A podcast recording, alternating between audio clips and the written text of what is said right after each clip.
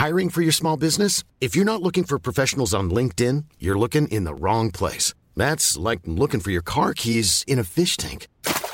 LinkedIn helps you hire professionals you can't find anywhere else, even those who aren't actively searching for a new job but might be open to the perfect role. In a given month, over 70% of LinkedIn users don't even visit other leading job sites. So start looking in the right place. With LinkedIn, you can hire professionals like a professional. Post your free job on linkedin.com slash people today.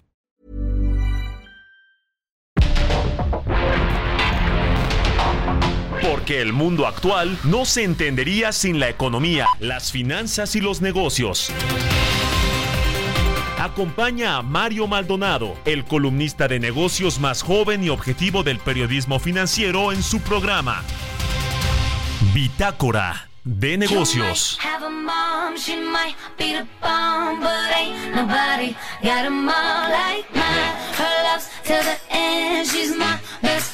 and ain't nobody got them all like mine. She's my world, she's my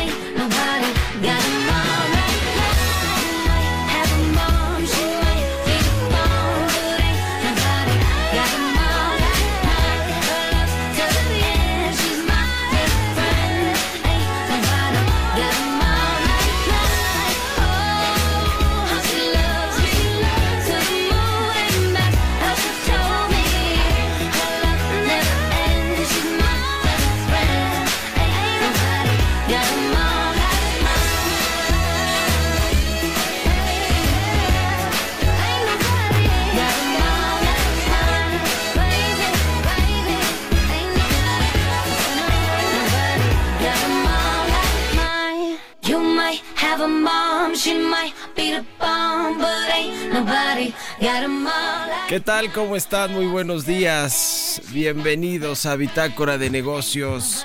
Yo soy Mario Maldonado. Qué gusto me da saludarlos a todos y a todas ustedes. Este viernes 15 de diciembre del 2023 estamos transmitiendo en vivo aquí en la cabina del Heraldo Radio. Gracias como siempre por empezar sus mañanas con nosotros, por escucharnos desde tempranito en punto de las 6 que comenzamos esta barra informativa del Heraldo Radio.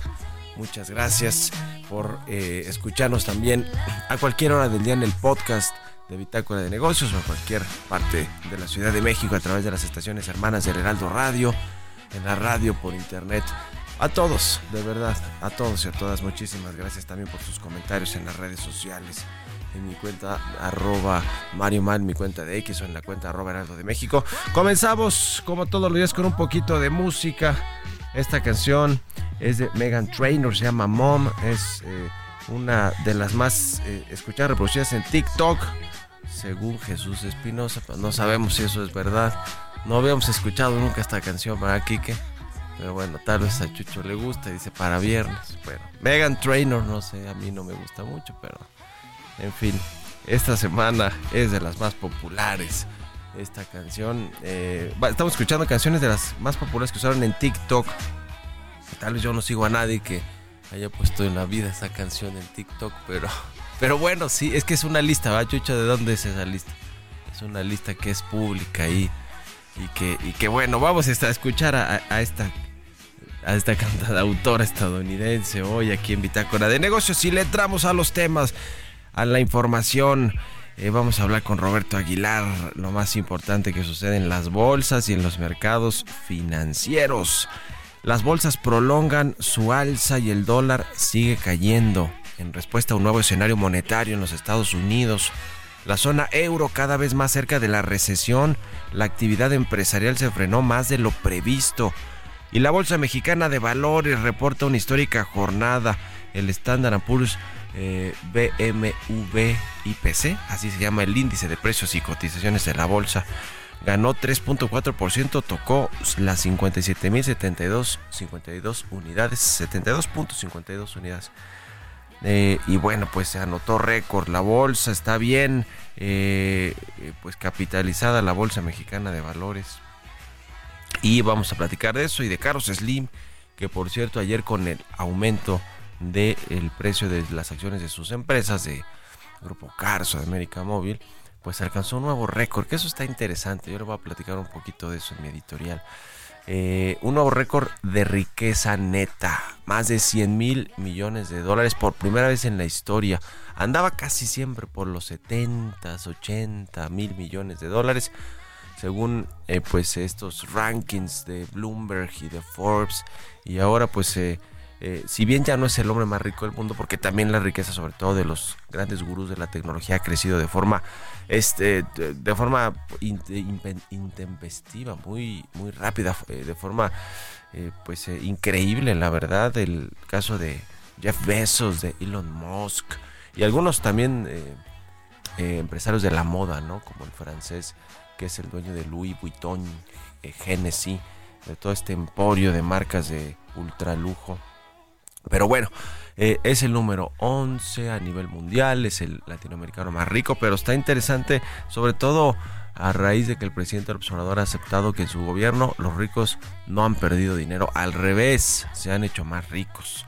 Así que vamos a hablar de eso también al ratito. Vamos a platicar con Emilio Saldaña, el PISU, como todos los viernes, lo más importante de la información tecnológica, hablando precisamente de magnates tecnológicos. Vamos a hablar de Meta, no se diga también cómo ha crecido la fortuna y los negocios de Mark Zuckerberg. Meta, IBM y otras 40 empresas anuncian de AI Alliance. Su objetivo es defender el desarrollo de modelos de inteligencia artificial de código abierto. Vaya que es importante, interesante hablar de todo lo que sucede con la inteligencia artificial, cómo ha ido avanzando y cómo los mismos multimillonarios de la tecnología pues han visto con reservas ese crecimiento. Es, es, eh, eh, es de cuidado también todo lo que sucede con este negocio de la inteligencia artificial con respecto a, lo, a los efectos eh, que puede generar en el mundo, en los negocios, en, en la humanidad, porque así de importante es el alcance y el descubrimiento de, de todo este asunto de la inteligencia artificial. Vamos a hablar también con Joel Virgen, analista económico y financiero que está ya en Nueva York. Vamos a hablar sobre esta decisión del Banco de México que eh, mantuvo su tasa de interés en 11.25%. Ya estaba muy cantado que iba a ser así. Es última, fue su última edición de política monetaria del año, pero bueno, se habló también de, eh, vamos a hablar del tono del comunicado, qué es lo que nos quisieron decir los integrantes del Banco Central Mexicano con respecto a cómo viene la inflación, las tasas de interés, las perspectivas macroeconómicas para el 24 y la Fed también mantuvo las tasas de interés por tercera vez consecutiva, pero prepara tres recortes del 2024, ahí sí dando un poquito más de guía en Estados Unidos de lo que viene para eh, más adelante. Vamos a hablar de la triste Navidad para Hasbro, del el despido de personas de este grupo internacional fabricante de juguetes. Y vamos a hablar también, por supuesto que no vamos a dejar pasar este asunto de la final de ida entre los Tigres y el América. eh, quiénes son los dueños de los equipos, porque son de las planillas más caras del fútbol mexicano, sin lugar a dudas, y, de las eh, pues eh, marcas y empresas del fútbol con mayor valor aquí en nuestro país. Vamos a hablar también pues un poquito de cómo estuvo ayer ese partido y lo que vendrá para el domingo en el Estadio Azteca, la, fina, la final del fútbol mexicano este próximo domingo por la noche. Así que le vamos a entrar a todos estos temas hoy aquí en Bitácora de Negocios. Quédense con nosotros de aquí hasta las 7. Vámonos al resumen de las noticias más importantes para comenzar este día con Jesús Espinosa.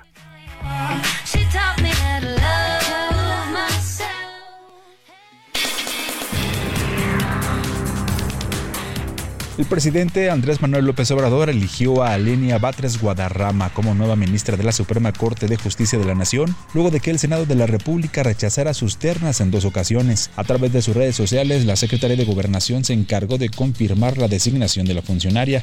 Lenia Batres Guadarrama nació en la Ciudad de México, actualmente cuenta con 54 años de edad y es hermana del jefe de gobierno de la Ciudad de México, Martí Batres, y su cargo más reciente era el de consejera adjunta en la oficina de presidencia, principalmente en temas de legislación y estudios normativos. Es licenciada en Derecho por la Universidad Nacional Autónoma de México y este mismo jueves rindió protesta ante el Senado como nueva ministra de la Suprema Corte de Justicia de la Nación. De acuerdo con el balance preliminar de las economías de América Latina de la Comisión Económica para América Latina y el Caribe, durante este año el Producto Interno Bruto de México registrará un crecimiento de 3.6%. La proyección de septiembre era de 2.9%. La Asociación de Bancos de México anunció que la banca estableció un programa con Nacional Financiera para otorgar 500 millones de pesos en créditos nuevos a micro, pequeñas y medianas empresas afectadas por el huracán Otis que impactó las costas de Guerrero a finales de octubre.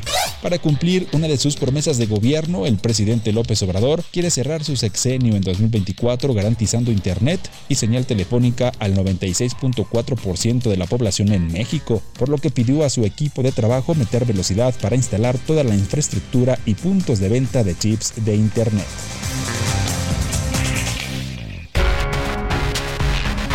El editorial.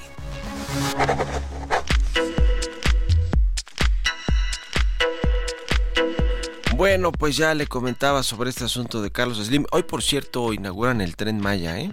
La primera parte de lo que pues eh, va a ser el primer intento por inaugurar el Tren Maya, porque así sucedió con el aeropuerto Felipe Ángeles, la refinería, que los inauguran varias veces o les dan los banderazos de salida varias veces, pero la realidad es que hoy pues no eh, va a haber gran cosa allí en este tramo que va a inaugurarse eh, de el Tren Maya.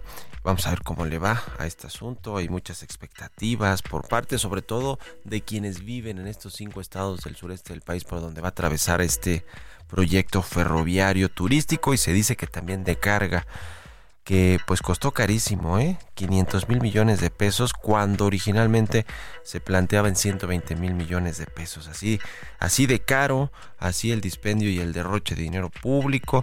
Pues hay falta de planeación sin lugar a dudas, no se diga el tema ambiental, ¿no? Todo este problema que se generó por el paso del tren por varias zonas, pues no, si no protegidas, zonas que no deberían haberse tocado eh, porque afectan el, eh, pues toda la, fauna y, y, en fin, pues así, la naturaleza en general.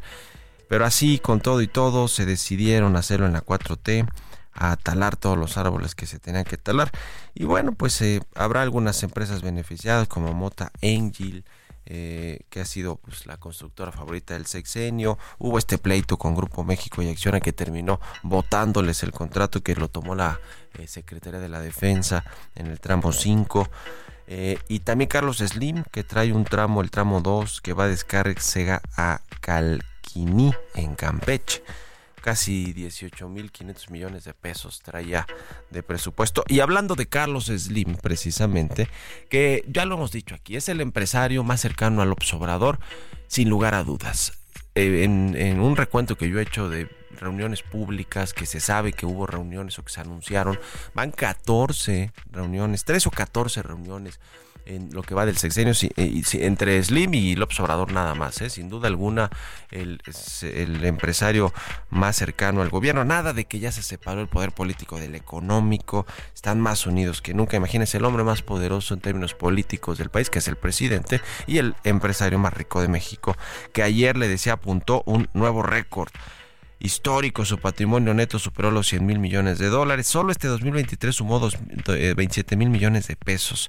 Le decía el 11 eh, hombre más rico, el onceavo hombre más rico a nivel mundial, el más rico de Latinoamérica. Y retumba esta frase del presidente que pronunció en mayo del 2022, no hay un rico en México que durante mi gobierno haya perdido dinero. Bueno, pues ya se hizo patente, por supuesto, con Carlos Slim. Le ha ido mejor que nunca, pues.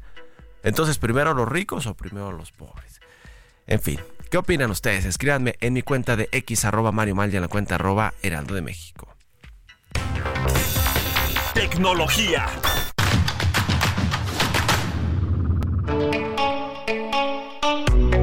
Emilio Saldaña, el Pisu, ya está con nosotros como todos los viernes. Mi querido Pisu, ¿cómo te va? Buenos días.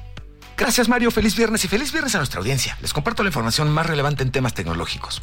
Hace unos días se lanzó la Alianza de Inteligencia Artificial, una comunidad internacional que reúne a desarrolladores de tecnología líderes, investigadores y adoptantes colaborando para avanzar en inteligencia artificial que sea abierta, segura y responsable.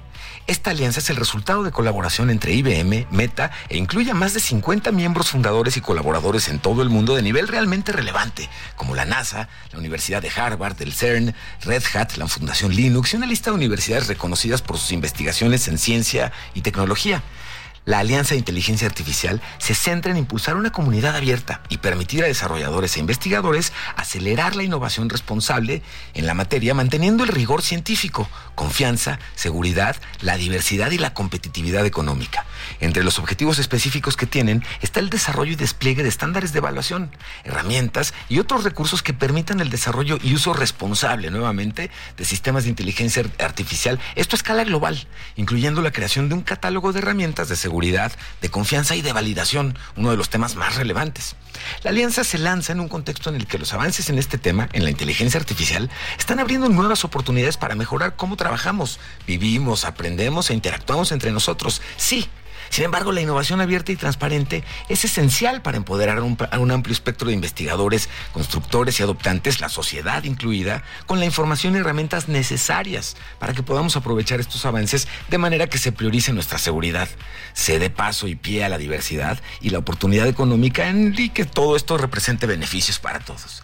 Y finalmente, en un movimiento que marca una, pues una nueva era en la forma en la que se van a estar difundiendo noticias de manera internacional en el entorno digital, OpenAI, la compañía detrás de ChatGPT, se ha asociado con el gigante editorial alemán Axel Springer, presente en más de 40 países. La colaboración busca integrar de forma más profunda el periodismo en las tecnologías de inteligencia artificial, destacando la primicia de esta empresa, de esta institución, como la primera editorial a nivel mundial en asociarse con OpenAI para este fin.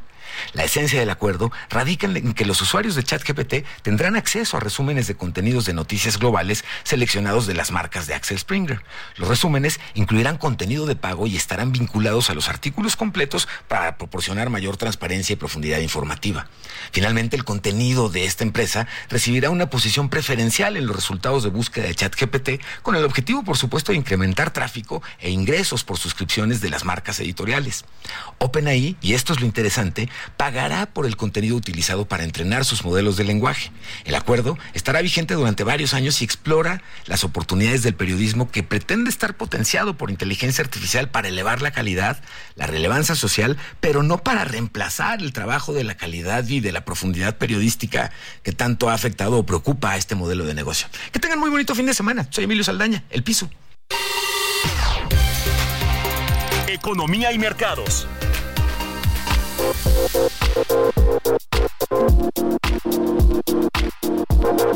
Roberto Aguilar ya está aquí en la cabina del Heraldo Radio. Mi querido Robert, ¿cómo estás? Buenos días. ¿Qué tal, Mario? Me da mucho gusto saludarte a ti y a todos nuestros amigos. Fíjate que el tema interesante ya, lo que sucede justamente en los mercados financieros internacionales, las acciones y los bonos de todo el mundo seguían disfrutando de los resultados de la reunión de, de la Reserva Federal del miércoles con el índice de acciones mundiales MSCI listo para una séptima semana consecutiva de ganancias, su racha más larga en seis años y el rendimiento de los bonos referenciales del Tesoro a 10 años por debajo del 4%.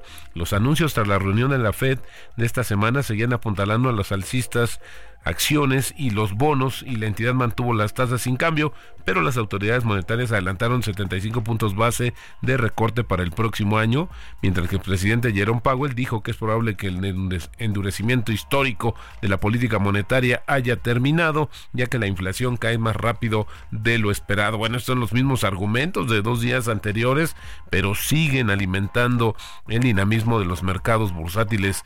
Datos eh, procedentes de China mostraron que los sectores manufactureros y minorista se aceleraron en noviembre, aunque algunos indicadores no cumplieron las expectativas, lo que sugiere que la recuperación aún no es nada sólida. Los índices bursátiles chinos borraron las ganancias previas y perdieron, alcanzando un mínimo de 5 años. No obstante, el índice Hang Seng de Hong Kong repuntó un 2.2%, esto impulsado por un aumento de más del 3% de las inmobiliarias chinas, tras conocerse que justamente el gobierno chino y Shanghái han relajado las restricciones a la compra de vivienda.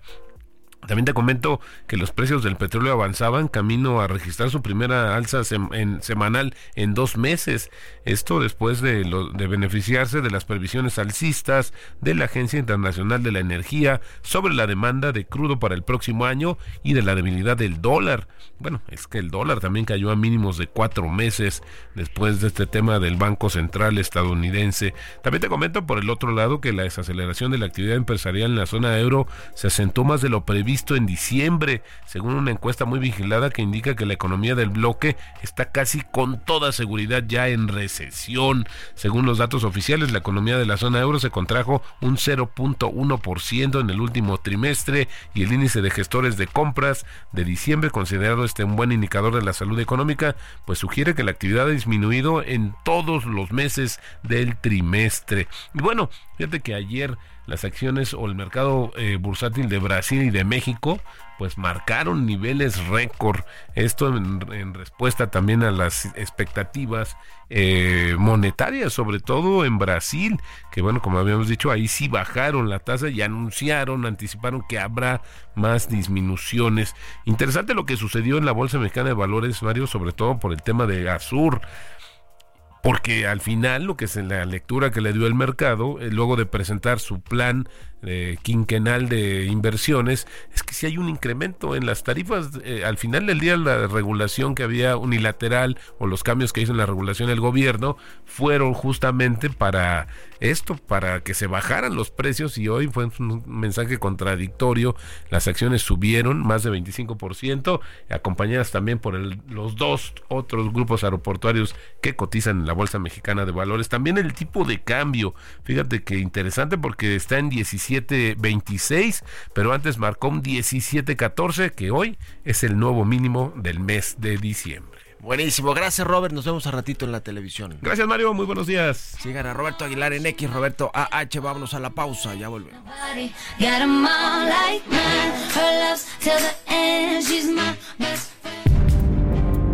En un momento continuamos con la información más relevante del mundo financiero en Bitácora de Negocios con Mario Maldonado. Regresamos.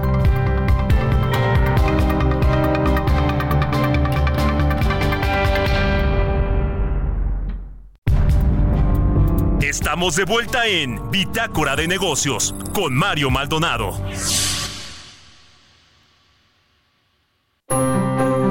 Sigue creando momentos únicos en cada trayecto con Ford Territory. Estrena la tuya a 24 meses con tasa del 9.99% y seguro sin costo. Visita a tu distribuidor Ford más cercano. Consulta términos y condiciones en Ford.mx. Vigencia del 1 de diciembre de 2023 al 2 de enero de 2024. All that get to my head. I don't care, I paint the town red. Mmm, she the devil, she bad little bitch, she a rebel. She put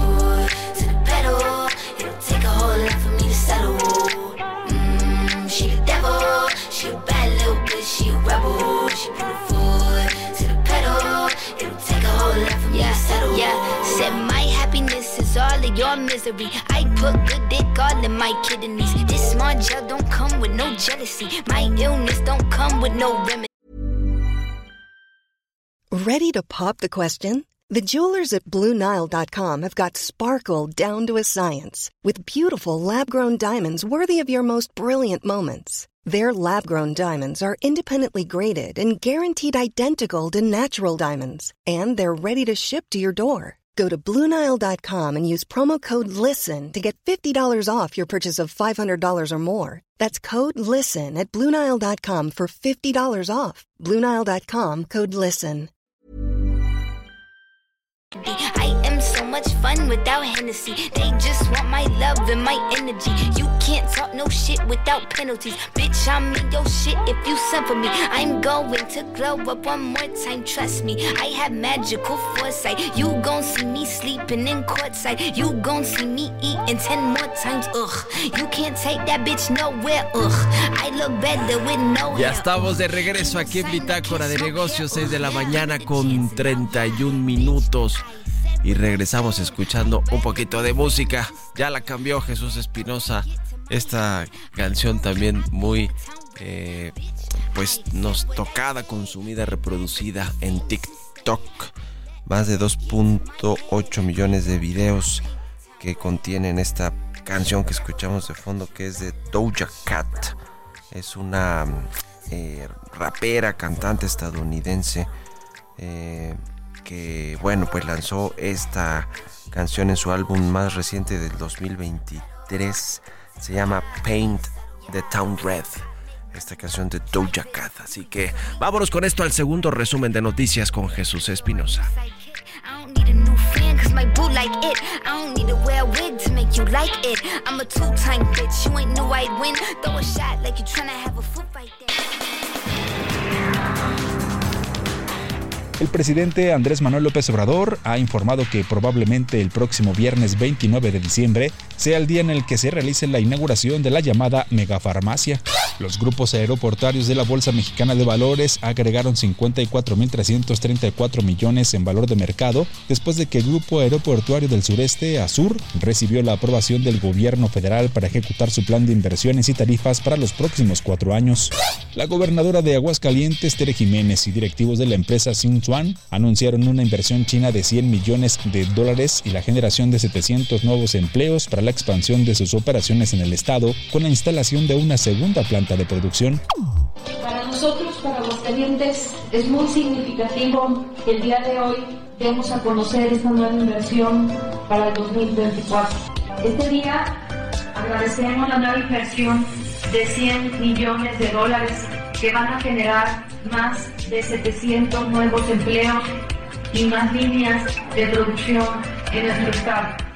Sinchuan seguirá creciendo bajo el cielo claro de Aguascalientes y esta inversión para nosotros representa la confianza que tienen en Aguascalientes. La mandataria agradeció la confianza que los inversionistas mantienen en Aguascalientes y se comprometió a seguir trabajando para generar las condiciones necesarias para que los capitales extranjeros sigan llegando a la entidad y que las empresas ya establecidas continúen con su dinámica de crecimiento.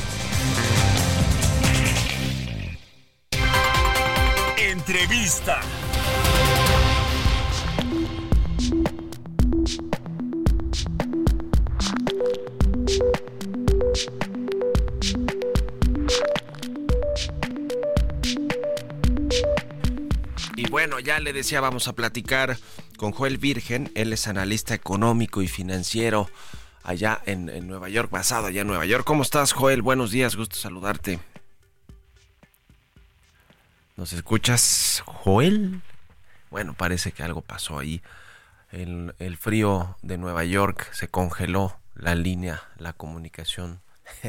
no, no sé, algo, algo sucedió. Pero vamos a platicar sobre esta decisión del Banco de México de dejar la tasa de interés de referencia en 11.25%, es algo ya muy anticipado, descontadísimo por el mercado, pero interesante, además obviamente se dio por unanimidad de los integrantes de la Junta de Gobierno del banco, pero lo interesante pues es eh, ver un poquito el tono del comunicado, además de ver después las minutas de cómo, de lo que dijeron cada uno de los integrantes de la Junta sobre la trayectoria de la inflación, las perspectivas de eh, macroeconómicas, pensando ya en el 2024. Esta fue su última reunión del 23. Y ya tenemos a Joel Virgen. ¿Nos escuchas, Joel? Buenos días.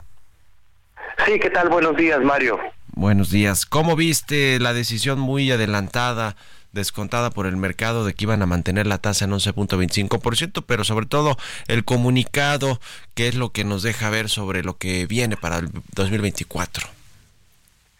Sí, mucho más allá de lo obvio, eh, te doy un dato, más o menos 25% de los analistas eh, participantes de las principales encuestas de expectativas en el mercado anticipaban el, un primer recorte por parte de Banjico en febrero, lo cual abría la puerta a que en el comunicado en la reunión de ayer señalaran o, o dibujaran esa posibilidad, la cual no sucedió. Entonces, efectivamente, fue una, eh, fue una decisión ya adelantada, prácticamente nadie esperaba que mañana recortaran las tasas de interés en Banco de México, pero su lenguaje definitivamente desinfló de nuevo al menos un cuarto de las expectativas de los analistas para inicios del siguiente año y probablemente confirmó aquellos eh, que estamos esperando que sea hacia la primavera, alrededor de marzo, cuando empiece o al menos entregue un primer recorte, pero por lo pronto se mantiene cuidadoso, se mantiene con un tono firme respecto a la inflación, no echa las campanas al vuelo y lo más importante, no modifica ninguna referencia a cuándo eh, va a empezar ese, ese ciclo. Eh, exacto, ahí está la apuesta de los analistas, de los inversionistas, de los mercados, pues en general, cuándo va a comenzar el recorte de tasas de interés, que, que por cierto la Reserva Federal, que también mantuvo su tasa de interés por tercera vez consecutiva, dijo ya que pues van a ser más o menos tres recortes el próximo año y me imagino que los está pensando cada uno en eh, 25 puntos base, ¿no? Sí, efectivamente, creo que esa visión predomina tanto para Estados Unidos como para México.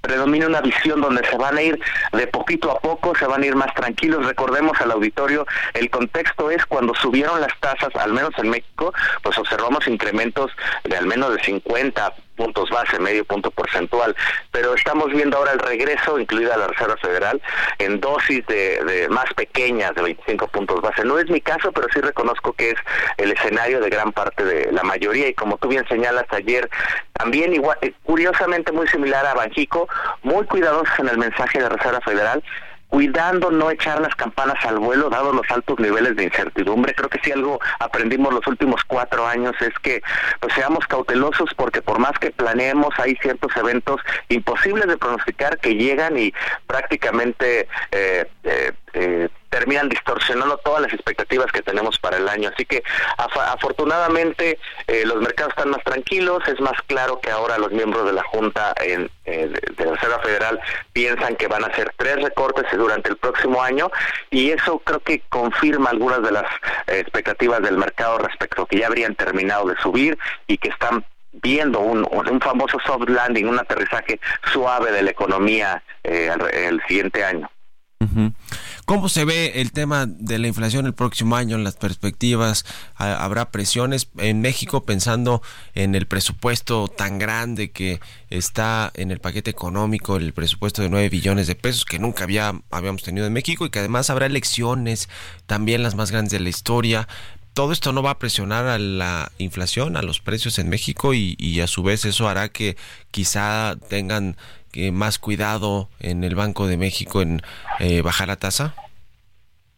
Yo creo que hay tres puntos eh, importantes. Yo creo que uno, ya hemos visto y probablemente veamos referencias por parte de algunos de los integrantes de la Junta de Gobierno del Banco de México refiriéndose a los riesgos eh, que pues están proponiendo una nueva revisión de dos dígitos al salario mínimo en México. Yo creo que eso lo vamos a ver, esa discusión la vamos a ver, como tú bien señalas, en las minutas de la reunión. Eh, y yo creo que pueden hacer referencia a un gran, pequeño, gran detalle. Las últimas revisiones al salario mínimo que se han dado los últimos años de manera consecutiva y de nuevo de doble dígito, aparentemente no han tenido efectos significativos en la inflación Imposible saber si han tenido o no porque han habido tantos choques, pero aparentemente no han sido al menos visibles. El tema ahora es que este primer incremento es la primera vez que se da un incremento con nuestra economía por fin arriba de su tendencia a largo plazo, es decir, eh, con, un, con un consumo pujante que, que en un ambiente donde es mucho más fácil transmitir presiones inflacionarias. Los otros incrementos se dieron con una economía estancada desde el 2018 y con una recesión histórica en el, en el 2020. Entonces yo creo que al menos vamos a ser un poco más cautelosos. Y te doy nada más un dato como segundo punto. Banco de México espera que la inflación cierre el siguiente año, pues ya abajo del 4% y muy cerca del, de memoria del 3.2, 3.3%. El consenso de analistas sigue esperando una inflación al menos en 4%. Entonces te diría, ahí ya hay un efecto, un cierto grado de, de escepticismo respecto a la trayectoria, a qué tan rápido va a bajar la inflación el siguiente año y definitivamente creo que vamos a ver mucho de esa discusión. Por lo pronto, seguimos tratando de calibrar los efectos de una política fiscal expansiva, como tú bien señalas, con un déficit al menos dos puntos más alto de lo que de lo que todos esperábamos para el siguiente año, un ejercicio, un resultado de, ingresos menos egresos eh, eh, de, la federación y este tema, este tema salarial que al menos va a hacer que seamos muy cautelosos eh, en nuestras proyecciones. Hacia el tercer trimestre del próximo año, pues llegará la inflación a este rango que, que quiere el Banco de México que es el de 3%, ¿no? Más, más, más menos 1%, pero más menos un punto porcentual, pero en realidad pues es de 3% tal cual, ¿no? El objetivo y lo ve para el tercer trimestre del próximo año, justo después de las elecciones de junio. Efectivamente, y un dato importante, desde que Banco de México tiene como objetivo el 3% de inflación que fue a partir del 2000, eh, si no mal recuerdo, la inflación ha promediado mucho más cerca del 4%, alrededor del 3.8%, es decir, estamos en un país donde la inflación nunca ha fluctuado alrededor del 3%. Es cierto que ahora sí hicimos, el Banco de México llevó a cabo un esfuerzo de, de, astringencia monetaria histórico, eh, pero bueno, todavía está por verse si esta economía es una economía que logra que sus inflaciones fluctúen alrededor del 3%, cosa que nunca ha sucedido, y creo que esa va a ser la, la principal interrogante para los siguientes dos años. Si ese tema se logra, claro, eh, podría ser si Banco de México pues disminuye las tasas de interés empezando el siguiente año, pero no hasta un nivel donde después vuelvan a ser laxas, probablemente las mantenga en un nivel eh, relativamente eh, elevado o arriba de lo que le llaman la tasa neutra, es decir, esa, ese nivel alrededor del cual las condiciones son restrictivas, es decir, congruentes con una menor inflación o expansión congruentes con una mayor pujanza eh, económica. Y yo creo que pues les va a costar el último, el último tramo de la carrera podría costarles por un tema estructural. ¿Qué cosa? En Estados Unidos, ¿cómo estás viendo el, asunto, eh, la perspectiva de la economía que, que, va a cerrar muy, pues, muy bien este 2023, igual que la economía mexicana?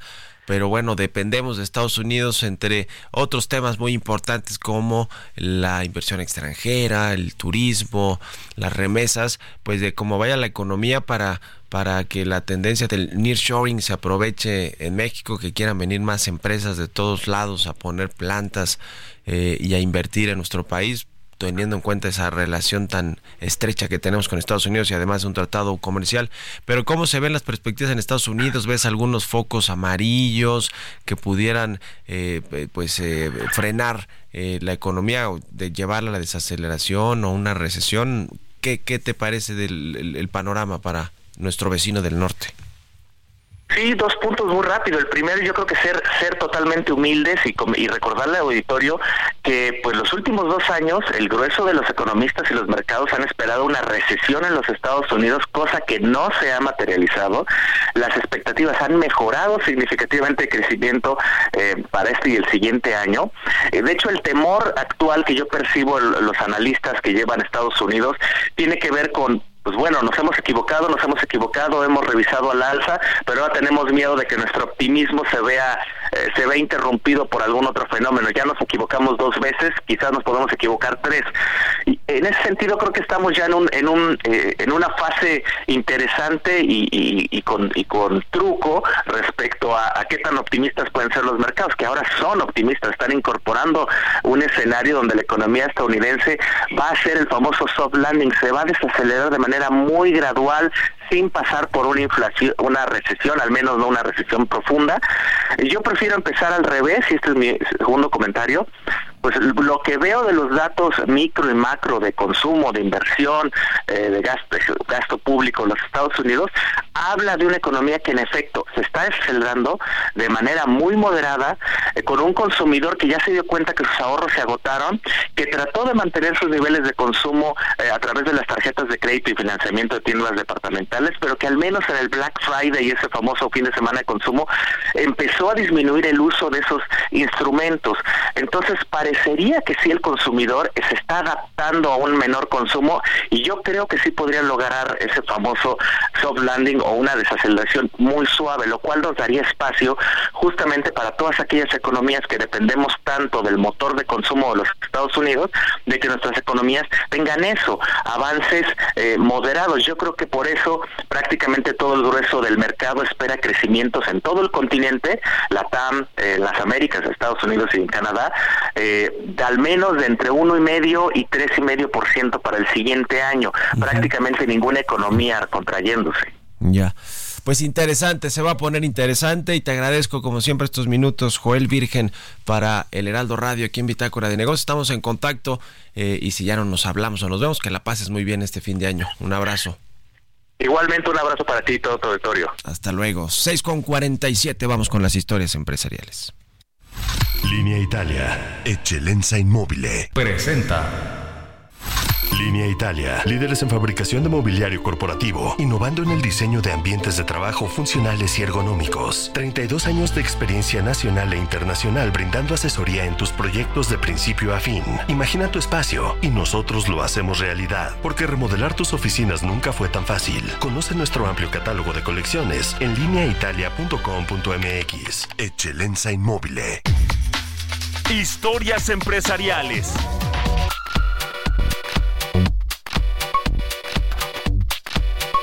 Le decía sobre Hasbro, la industria juguetera parece no estar bien en su mejor momento y un claro ejemplo es lo que sucede con esta compañía de Estados Unidos, Hasbro, que ante las bajas ventas en esta temporada de fin de año, pues ha tenido que anunciar recortes de personal. Nos platica del tema Giovanna Torres.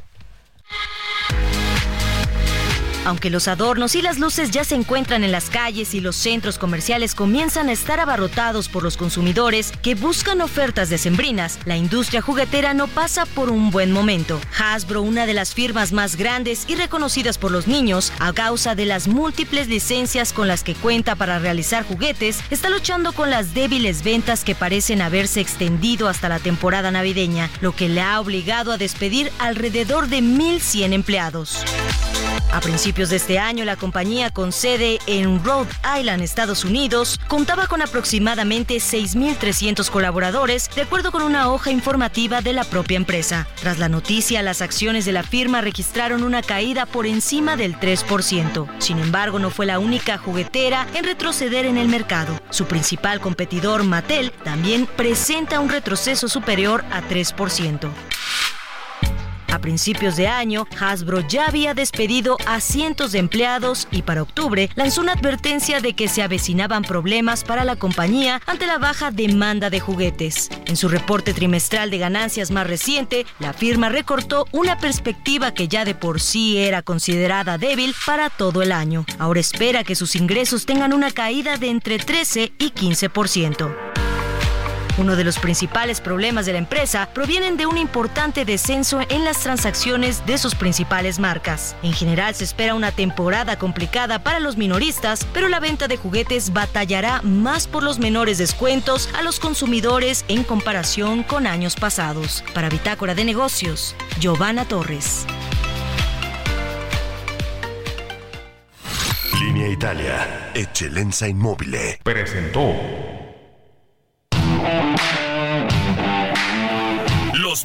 y el deporte.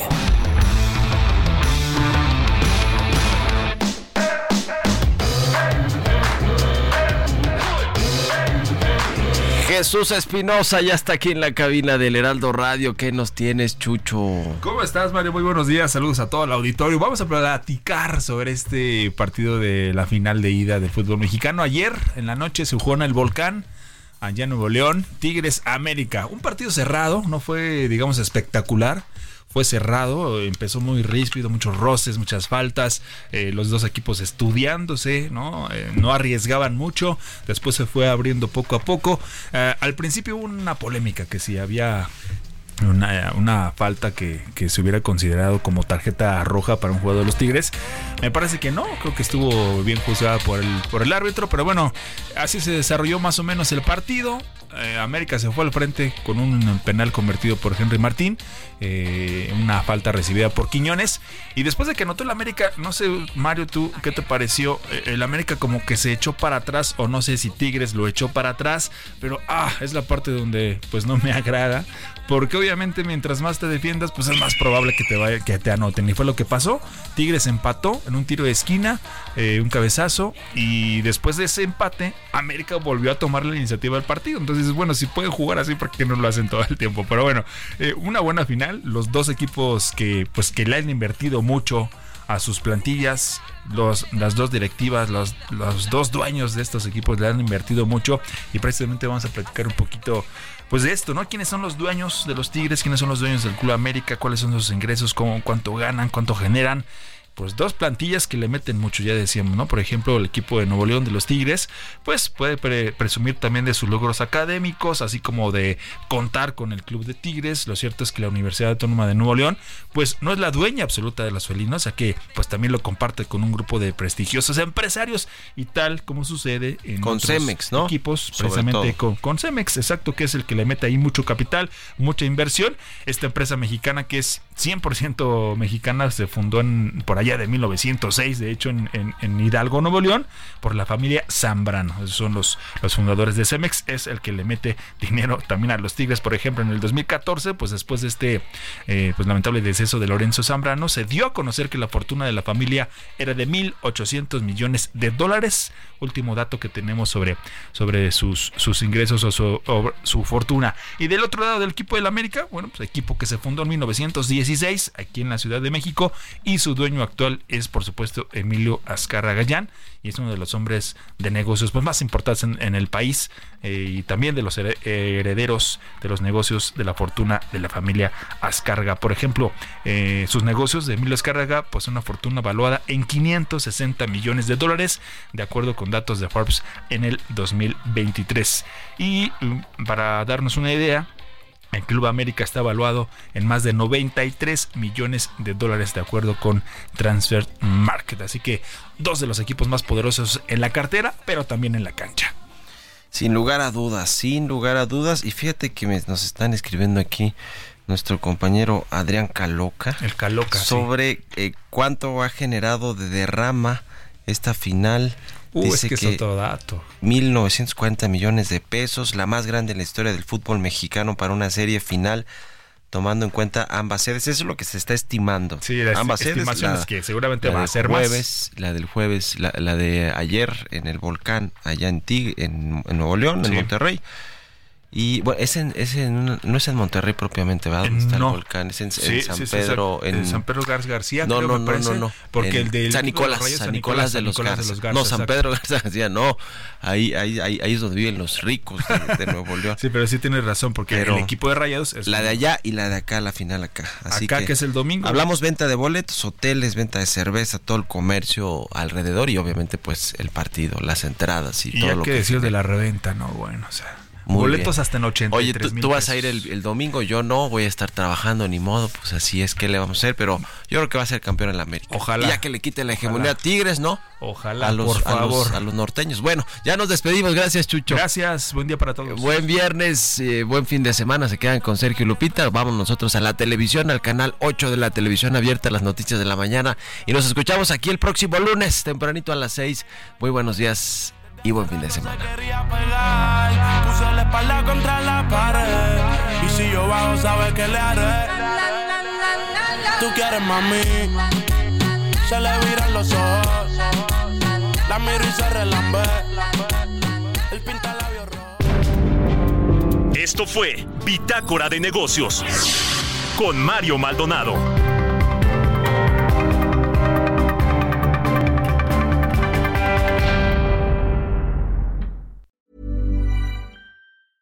Mom deserves the best, and there's no better place to shop for Mother's Day than Whole Foods Market. They're your destination for unbeatable savings, from premium gifts to show-stopping flowers and irresistible desserts. Start by saving 33% with Prime on all body care and candles. Then get a 15-stem bunch of tulips for just $9.99 each with Prime. Round out Mom's menu with festive rosé, irresistible berry chantilly cake, and more special treats. Come celebrate Mother's Day at Whole Foods Market.